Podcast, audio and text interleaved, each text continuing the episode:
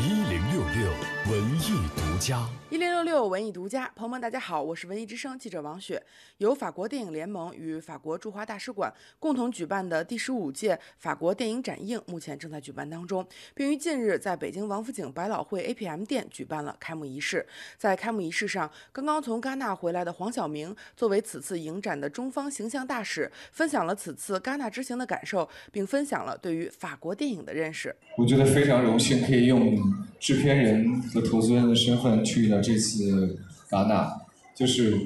在自己不主演的情况下，也能够通过另外一种方式，帮助我们的电影能够在国际上啊更上一层楼，把它推荐给全世界的朋友。因为我觉得电影本身就是一种语言，一种艺术，它无论是国籍、语言，还是肤色，还是任何一种呃，不管是什么民族，都可以把它当成是一种共有的语言。一种艺术形式，但是大家全世界人都会喜爱的一种艺术形式，所以我很想能够通过自己做制片人的这个方式，能够把更多的好的中国电影能够推到国际上，让更多的国际上的朋友能够看到。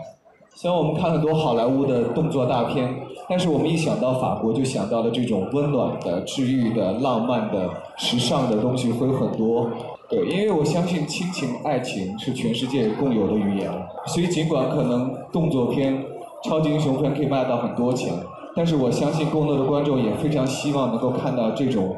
这种类型的法国电影在中国放映。据了解，今年的影展给观众们带来了十部法国的影片，将持续到七月二十二号。这次展映的影片当中，包括了《芭芭拉》《监护风云》《痛苦》《一日情人》《童年的许诺》《编剧工坊》。女守卫们，我的珍宝，第一名和心灵暖阳影片将在北京、深圳、成都、大连、西安、武汉、重庆等七个城市与观众们见面。文艺之声记者王雪北京采访报道。